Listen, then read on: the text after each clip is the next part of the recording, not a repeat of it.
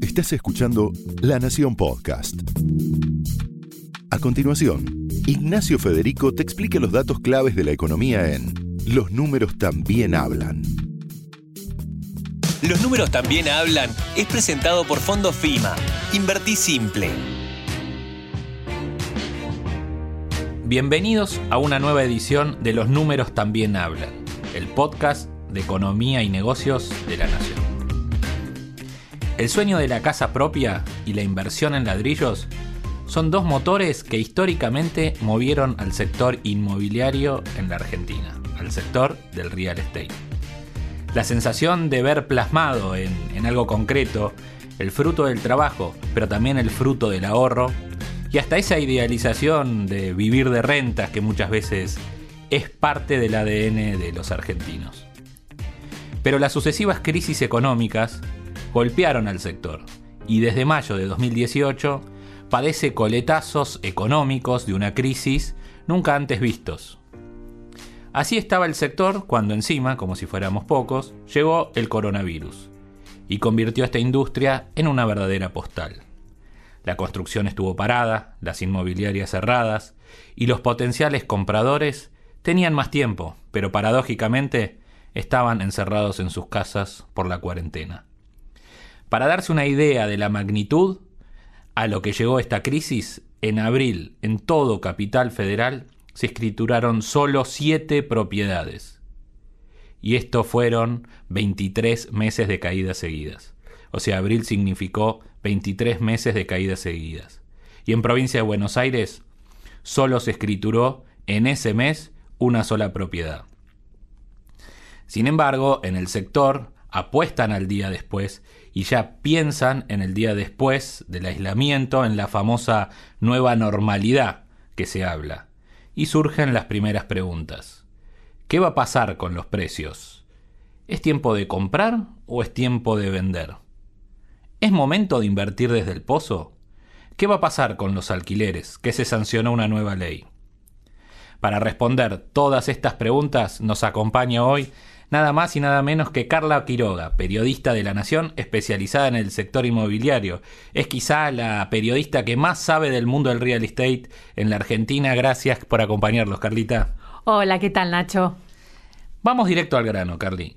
¿Qué va a pasar con los precios? Es lo que la gente quiere saber. Hoy estamos en un mercado sin precios de referencia, es decir, es muy difícil saber cuál es el verdadero valor de una propiedad. Por un lado tenéis aquellas unidades en las que los dueños eh, aceptaron una retasación. Escucharon a los brokers que durante todo este tiempo de cuarentena están insistiendo en la necesidad de ajustar los precios.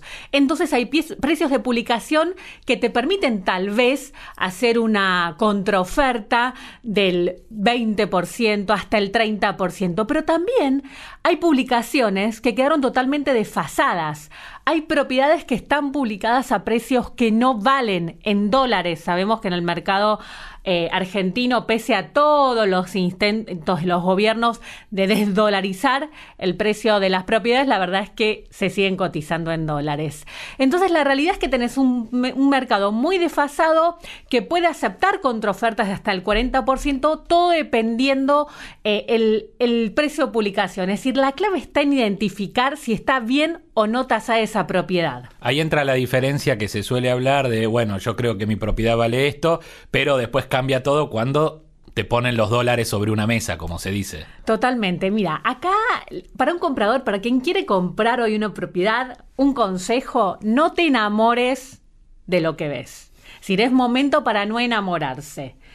Del lado del vendedor, bueno, la verdad es que lo más probable es que si vos no estás necesitado de dólares de liquidez, no te desprendas de esa propiedad. ¿Por qué? Porque en la Argentina eh, y en Buenos Aires eh, la propiedad es un bien escaso. Las zonas que más cotizan, el corredor norte de la capital federal, de la provincia de Buenos Aires, los barrios que defienden los mejores precios, no hay más lugar para construir. Y eso hace que la propiedad defienda más el valor. Y desde el lado del vendedor decías, si está urgido contra el precio de publicación, ¿Cuánto va a tener que ceder? Se habla de hasta cuánto, un 30%, un 20%. Si necesitas vender, el mejor, primer y mejor consejo es eh, publicarla en un precio real porque ahí te ahorras mucho tiempo.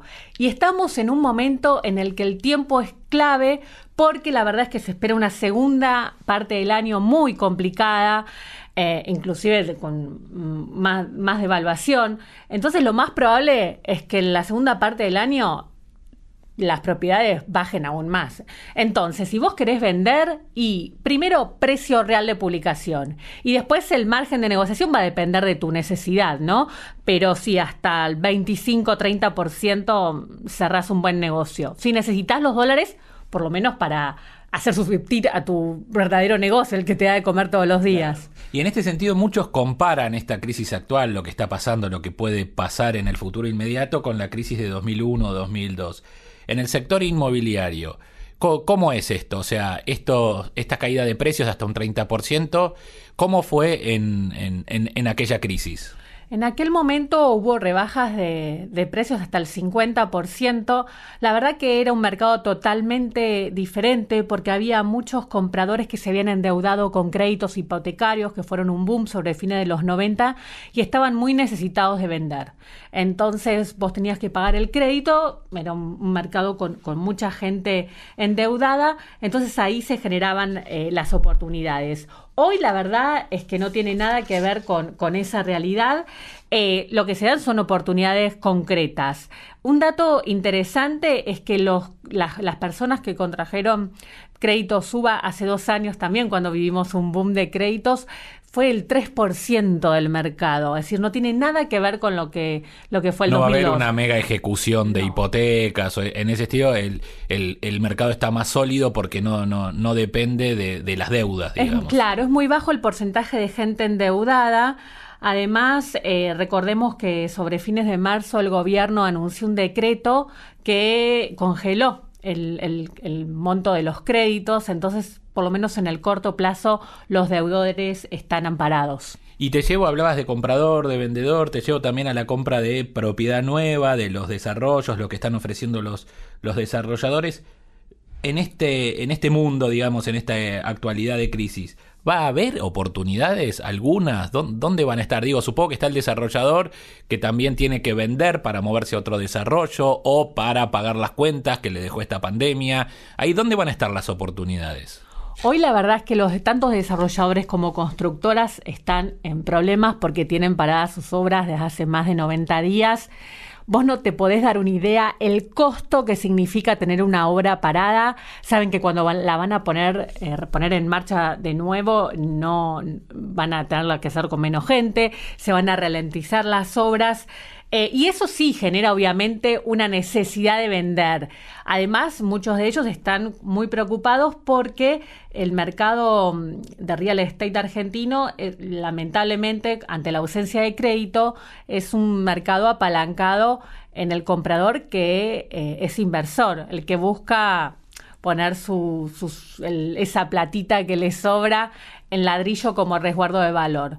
Y hay mucho temor de que estos inversores, ante esta situación de pandemia, no tengan el dinero para cumplir con las cuotas eh, que se comprometieron. Recordemos que siempre cuando uno compra un desarrollo en pozo, compromete el pago de la unidad durante el transcurso de la obra, que puede ser entre dos y tres años dependiendo de la envergadura.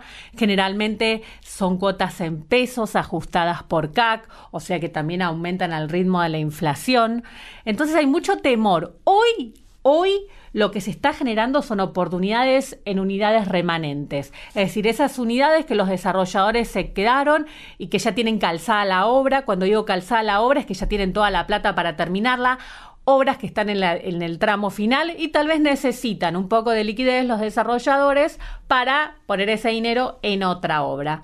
Ahí se puede generar una oportunidad, pero uno tiene que estar atento a lo que va a pasar en la segunda parte del año, que es cuando van a empezar a surgir estos desencuentros entre inversores y desarrolladores, porque puede haber claramente eh, dificultad para pagar las cuotas y ahí lo más probable es que no sean los desarrolladores los que rematen las unidades, sino los propios inversores eh, que no van a tener eh, posibilidad de, de, de mantener su unidad. Lo que están haciendo algunos desarrolladores es, están migrando eh, aquellos inversores con problemas le están diciendo, bueno, ¿querés comprarme? Eh, te paso a otra obra con una unidad más pequeña si no podés comprometerte en el pago de esta unidad que, que compraste hace se, un tiempo. Se flexibiliza mucho las posibilidades de, pago. Eh, Hay muchas, muchas negociaciones. Te dicen, te dicen que hoy todavía la mora es baja, menos del 10%, pero hay que decirlo, hay mucho temor hacia futuro porque las horas se pagan, es decir, son como,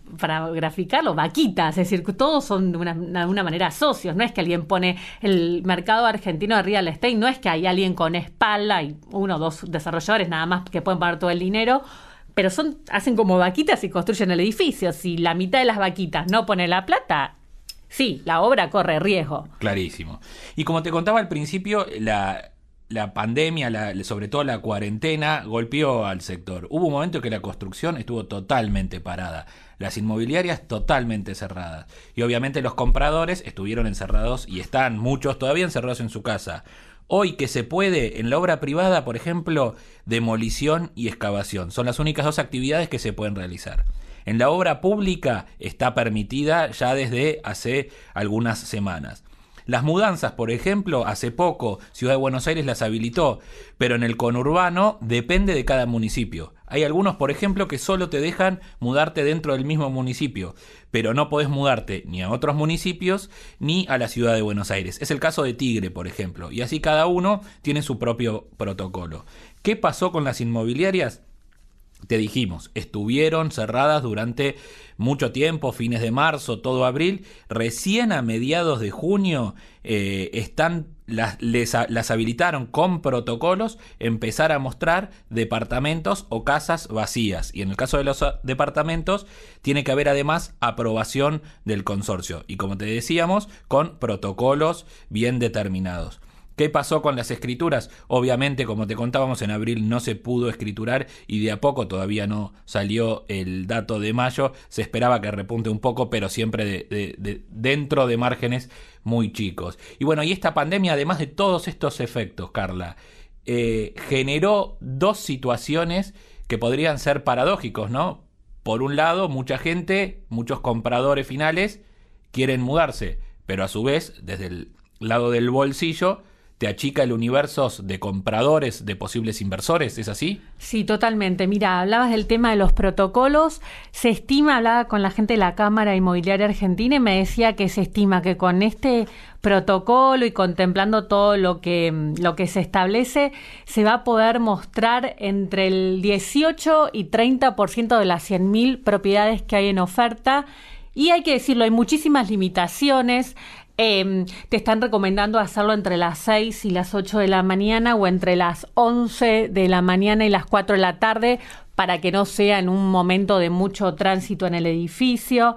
Cuando vos hablas con los brokers, la verdad es que hoy te dicen que la actividad todavía está totalmente parada. Lo que sí se empezó a mover un poquito es el tema de los alquileres, porque también este tema del encierro está generando muchos efectos psicológicos en la gente. La gente necesita ser Nacho, es decir, necesita necesita proyectar, necesita tener un sueño. Vos pensás que ni siquiera puede decidir eh, salir con, un, con, amigos. Entonces hay como un tema de ansiedad, hay un replanteo de los espacios, de, cómo habitar los espacios. Entonces se viene un nuevo mercado eh, inmobiliario que además, hay que decirlo, va a estar influenciado por las nuevas generaciones y ese es otro capítulo de mediano plazo de cómo va a cambiar el mercado. Cuando vos hablas con los brokers te dice, ¿sabes qué?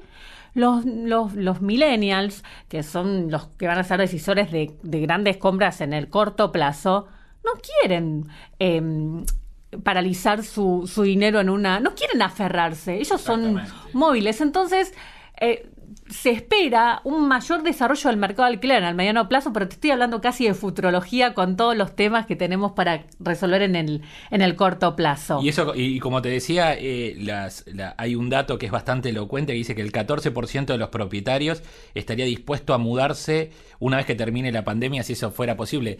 Carla, eso también llevó a que la gente estuvo mucho tiempo, digo, esto es algo más vivencial que de mercado, pero a la gente estuvo metida dentro de su casa, conoció los espacios y dijo, ya sé lo que necesito. En un futuro la casa me quedó chica, si puedo hacerlo, ahí está la contra la contracara, el otro lado de la misma moneda, que es obviamente que la pandemia te deja mal económicamente, pero mucha gente va a buscar estas alternativas, ¿no? Sí, totalmente. Vos sabés que eh, en plena pandemia, claro, lo, el mercado necesitaba ilusionarse con el día después y se hicieron encuestas. Una de las conclusiones fue la que vos planteaste.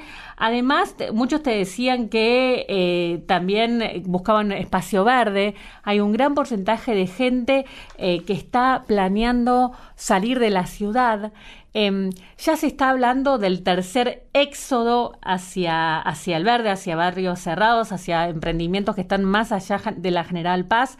El primero fue entre el 95, 97, que fue cuando se mejoraron los accesos de zona norte, del oeste, la autopista Cañuelas, de La Plata. Ahí se generó, sumado al crédito hipotecario, mm, eh, la primera ola de gente que, que se animó a irse a vivir a barrios cerrados. Y después eh, se generó la crisis del 2002 justamente porque em, podías tener como una oportunidad de mudarte con lo que vos vendías un departamento acá en la capital a un espacio con más comodidades. Y ahora se espera esto, eh, ya se habla del corona éxodo. Eh, ya tiene nombre propio incluso. Es así, viste, todo, todo, le ponemos nombre, a los barrios, recreamos barrios los bebés, los coronials, ya le dicen. A los coronials, los que nacieron eh, y sí, la verdad que hay gente que está mirando, sobre todo también por el avance y el desarrollo del home office. Entonces, cuando, si las empresas realmente, pasado, pasado la, pandemia, entienden para mí que pueden ahorrar dinero y eso las va a incentivar a desarrollar más el teletrabajo, hay eh, mayor posibilidad de que, de que se desarrollen más oportunidades en los barrios, eh, más oferta en los barrios eh, cerrados. Claro, y en las lejanías de la capital, pues ya no tiene sentido quedarte viviendo en un departamento cuya por ahí principal atractivo era estar cerca del trabajo, no viajar por Panamericana o por Buenos Aires La Plata o por cualquiera sea de los accesos todos los días, ingresar a la ciudad sabemos que es un incordio. Sí, totalmente. Y mm, mira, para que vos te des una idea, en el primer éxodo, allá cuando te contaba en el año 95-96, la, la población de Pilar en aquel momento creció 60% y la de 6 a 57% según el censo del 2001 del INDEC. Esto como para tener un termómetro de, de cómo impacta, ¿no? Es decir, cómo la gente... La verdad es que después hubo una vuelta, esto de el encarecimiento de la nafta, los peajes... Eh, nunca una tendencia es eh, del todo para un lado. Siempre es como un péndulo que va y viene según momentos de la historia. Y bueno, y ahora con la pandemia, como vos decís, si me voy a quedar haciendo home office y mi empresa me dice el home office va a ser prácticamente permanente, va a ser algo que llegó para quedarse, decís, bueno, donde quiero vivir necesito más espacio, prefiero escuchar los pajaritos y ver un poco de verde y no tanto cemento. Sí, se están generando oportunidades en emprendimientos, en lotes, en emprendimientos que están en desarrollo, que te los venden muy accesibles justamente para aprovechar esta ola. Eh, Ahí estás hablando puntualmente de terrenos. Sí, de, terrenos, dentro de barrios cerrados. Em, esto es muy interesante porque hoy, como con la devaluación, el costo de construcción en dólares bajó fuerte. Para que vos te des una idea, hoy construir una casa, el metro cuadrado de una casa, todo va a depender, ¿no? Es muy difícil generalizar, pero podemos hablar que está entre 800 dólares el metro cuadrado y 1200 dependiendo la casa. Esto significa la mitad de lo que salía en el 2016.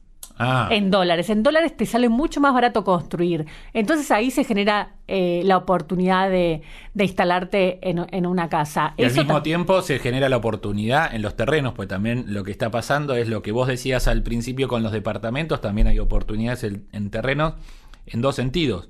Hay gente que está necesitando vender el terreno, que era su inversión, te hablo ahí por ahí de un inversor más minoritario que en vez de comprar dólares eh, ahorró en pesos, que eso también es cuando hay cepo, vos eh, no podés destinar tus pesos a los dólares porque te ponen un límite de 200 por mes, entonces en una cuota en pesos te vas metiendo en un terrenito y cuando lo vendes, lo vendes en dólares, entonces fue una manera de dolarizarte, exactamente. Pero ahora ante las distintas oportunidades, eh, están los que van a conservar el terreno, pero también los que van a necesitar afrontar gastos y lo van a vender justamente en dólares. Y el combo ese de terreno y costo de la construcción, vos decís que ahí hay una pequeña oportunidad para dar el paso para el que tiene... Para dar el paso y otra, otra, otra tendencia que se está generando Mira qué paradójico, es gente que hoy vive en el barrio cerrado, no puede salir, en algunas localidades, en algunos barrios cerrados no te dejan ni salir a caminar a la puerta de tu casa, y está generando que haya gente que eh, también esté vendiendo su casa ya construida en el barrio cerrado y tal vez ese lote que se compró, como bien vos decías, de ahorro. ¿Para qué? Para irse aún más lejos. Te dice, yo quiero, me conocí un caso que me contaba que em, se juntó con tres familias, están ofertando por un campo y la idea de vivir es en siete hectáreas, eh, tres, cuatro familias, van a construirse las casas a una distancia entre 100 y 200 metros y empezar a generar también, me dice, voy a también generar actividades autosustentables. Em, ellos, lo llaman una comunidad productiva porque, qué sé yo, si mañana mi trabajo va a seguir existiendo. Entonces, de alguna manera también me genero, eh, eso lo más osados, ¿no? Pero también hay mucha oportunidad en gente que se está yendo al interior a vivir.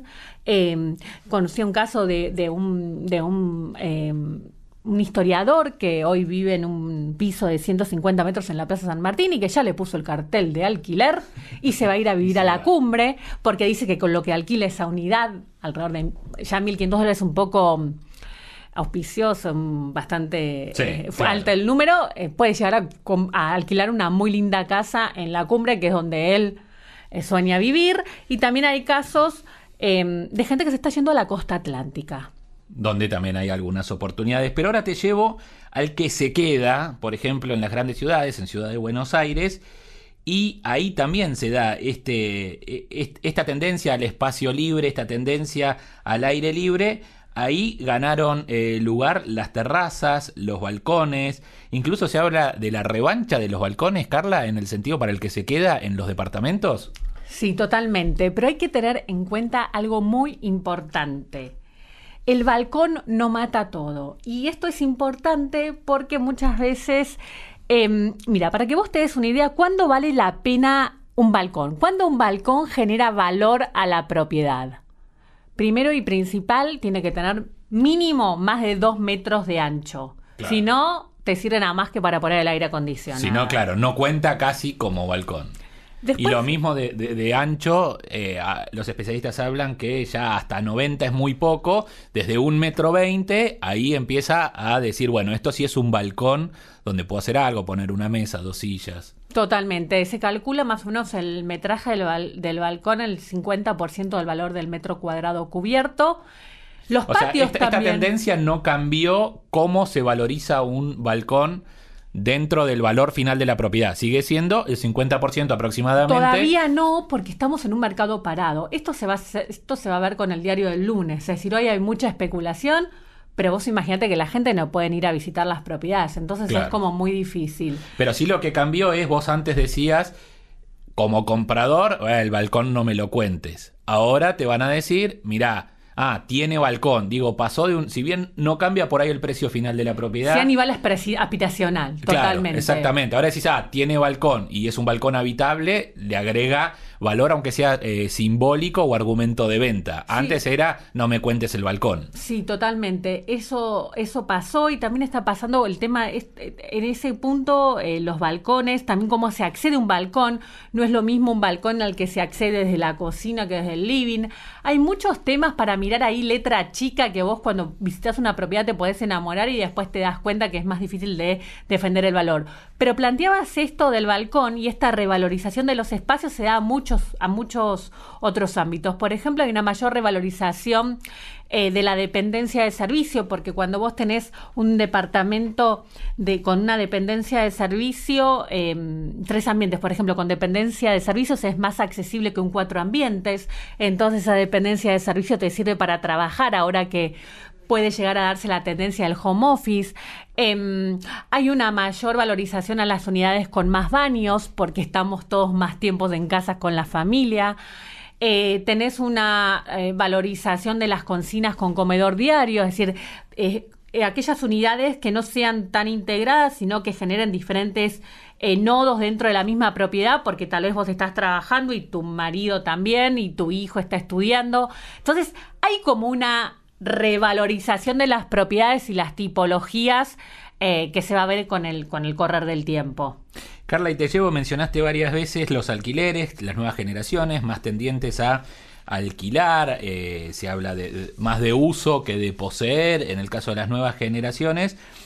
Y también porque estamos en una época en la que la relación salario con metro cuadrado de la propiedad, que es un estudio que suele hacer eh, la UADE habitualmente, está en los ah, eh, máximos históricos. 40 años, 40 años y medio más o menos. 40 años y Para medio. recuperar la inversión en una propiedad que destinas a alquilar. Claro, bueno, exactamente. Y ahí entra a jugar la nueva ley que, eh, de alquileres que ya pasó por, por, por el Senado. Al momento no, no está reglamentada, pero para el inquilino, que son muchos y que también nos están escuchando, ¿cuáles son los principales cambios que, que- que impone la ley? Uno puntualmente es la actualización del valor, digamos, a cuánto ajustás el contrato, cómo era y cómo es. ¿Cómo eh, se, se venía haciendo hasta marzo? Y digo hasta marzo porque hay que recordar que hoy está en vigencia un decreto que congela el valor de los alquileres y que te permite la renovación de los contratos en forma automática hasta el 30 de septiembre. Exactamente. Ese decreto sigue vigente hasta que se reglamente la nueva ley o hasta que caiga el decreto. Ese decreto sigue vigente y es una herramienta que los inquilinos tienen al alcance de la mano, pero cuando vos lo vas a analizar en los hechos prácticos, la verdad es que se están generando negociaciones uno a uno, es decir, la mayoría de los, depende un poco de quién haga el relevamiento. Eh, la, gen- lo- los- la agrupación de inquilinos lo que te dice es que más del 50% de los inquilinos está con dificultades, ah, bueno, en junio tuvo dificultades de pagar el alquiler. Cuando vos consultás a los brokers te dice que más del 80% pagaron el alquiler. Em, Porque recordemos una cosa puntual, hasta ahora se venía haciendo un mutuo acuerdo porque estaba prohibida la indexación de contratos de alquiler, entonces se eh, ponía, digamos, en el monto total de los dos años de alquiler, se dividía un entre 15 y 20% Cada seis- semestral. claro, cada seis meses. Lo que propone la nueva ley es un promedio de inflación, o sea, de IPC de INDEC, con un- un- una combinación de otro 50% de eh, lo que evoluciona el salario, lo que se conoce como RIPTE. Y el Banco Central sería la entidad encargada de hacer este nuevo índice, compuesto en partes iguales por estos dos índices, valga la redundancia, y eso va a ser en los nuevos contratos. Algo que todavía está empezando a pasar incipiente porque en realidad todavía no se reglamentó. Sí, totalmente. Esto eh, es un índice que eh, le generará mayor previsibilidad al inquilino. Eh, hay del lado de los propietarios eh, hay una fuerte resistencia porque, por ejemplo, te plantean por qué es el Banco Central el que decide el índice y no el INDEC, por ejemplo. Claro. Eh, hay mucho temor a un mayor intervencionismo en este índice de actualización, pero el punto, y acá es muy importante lo que te voy a comentar, es que este índice lo que va a generar es que a vos el alquiler te salga por lo menos 20% más caro cuando vayas a firmarlo, ¿no? Cuando arranques la relación. ¿Por qué? Porque el propietario se va a querer amparar, porque este índice, vos hablabas de que hoy la actualización es semestral, pero con este índice va a ser anual. Va a ser anual. Es decir, si yo firmo un contrato mañana, que no lo firmaría porque está el decreto, hasta junio del año que viene el propietario no me puede aumentar el alquiler con ahí me va, me va a aplicar este índice. Entonces el, el dueño pierde todo el año, decís. Tengo, entonces se van a amparar. Claro. A eso sumado de que tienen como, como eh, tienen que pagar la- con la nueva ley las expresas extraordinarias, Pasan al dueño las pasan al extraordinarias dueño. o al inquilino. No, no, al dueño, Al al dueño. dueño. Las extraordinarias las paga el dueño ahora. Entonces, hay un- una ola de incertidumbre en También el contrato, el plazo pasa a ser de dos a tres años. Y hay un tema también con, eh, con las garantías. eh, Se flexibilizaron se las garantías. Acá también hay un tema. Te dicen, ah, vos puedes eh, presentar un recibo de sueldo que tiene en relación al alquiler eh, y, y- y con el recibo de sueldo te pueden llegar a dar el alquiler, con un aval bancario te pueden dar el alquiler, con un seguro Seguros de caución caución. te pueden dar el alquiler. Y el método tradicional es poniendo como, como, como, como garantía una propiedad, que es lo que se hace, se hace tradicionalmente. Y ahora es como que tiene la posibilidad el inquilino de decir, bueno, elegí una de estas dos garantías. Pero ahí la realidad es que si al propietario no le cierra de ninguna de las dos o de las tres que le presente, va a decir, no, eh, mejor no lo alquilo, no. No, tengo otro inquilino interesado. inquilino. Es decir, ¿qué se buscó con esta, con esta ley que todavía no está reglamentada? Beneficiar al inquilino porque, claro, hay un ánimo de... eh, Para evitar abusos. Sí, totalmente, que también hay que decirlo, existen. Ay. Eh, el tema es que esto va a desalentar al, al inversor, a los propietarios, a destinar la unidad de alquiler. Hay tanto tema para ver que termina siendo un dolor Claro. de cabeza. Entonces, si El empiezan a los, sacar... el tema de los depósitos también eh, generó controversias porque se redujo a un solo mes de alquiler. Entonces, obviamente esto beneficia al inquilino para ingresar con menos dinero, que a veces es verdad que para entrar en un alquiler nuevo a veces las sumas son desorbitantes, pero después si la, si la relación no termina del todo bien, el propietario dos años después o tres, Tres. años después ¿Cuánto te pueden le dicen parar? un un mes de alquiler del, del, del principio, No, del año 1. actualizado. Ah, actualizado. Pero igual, Está bien. pero igual. Pero igual. a Claro, ver, no es suficiente para algunas eh, roturas o, algunas cuestiones que, pudiera haber. Entonces, en conclusión, ¿cuál es el riesgo de esta ley, de que se regule el mercado? Que haya menos oferta de propiedades, eh, más demanda. ¿Y por qué tengo que va haber más demanda? Con el impacto directo en aumento de precio de los contratos de alquiler, ¿no? Pero hablamos de menos oferta y más demanda. Y mira qué punto paradójico. Más demanda, ¿por qué? Primero porque hoy estamos en un mercado con ausencia de crédito hipotecario. Esto es un punto clave. Em, para que vos te des una idea, aún si pudieras, si vos calificás para, para sacar un crédito hipotecario, no te conviene. Porque ¿qué pasó en el 2017 cuando fue el boom de créditos? Vos pagabas la cuota del crédito UBA casi al mismo valor de lo que pagabas un alquiler. Y eso era lo que llevaba... Ese era el principal atractivo. Ese era el principal atractivo. Hoy, eh, para acceder a un crédito, por ejemplo, por una unidad de, eh, compras una unidad de 80 mil dólares y pedís 64 mil dólares, tenés que tener un sueldo neto, escucha eh, Nacho, de 230 mil pesos. No, claro, son casi prohibitivos, digamos. Pero ponele que calificás. Sí.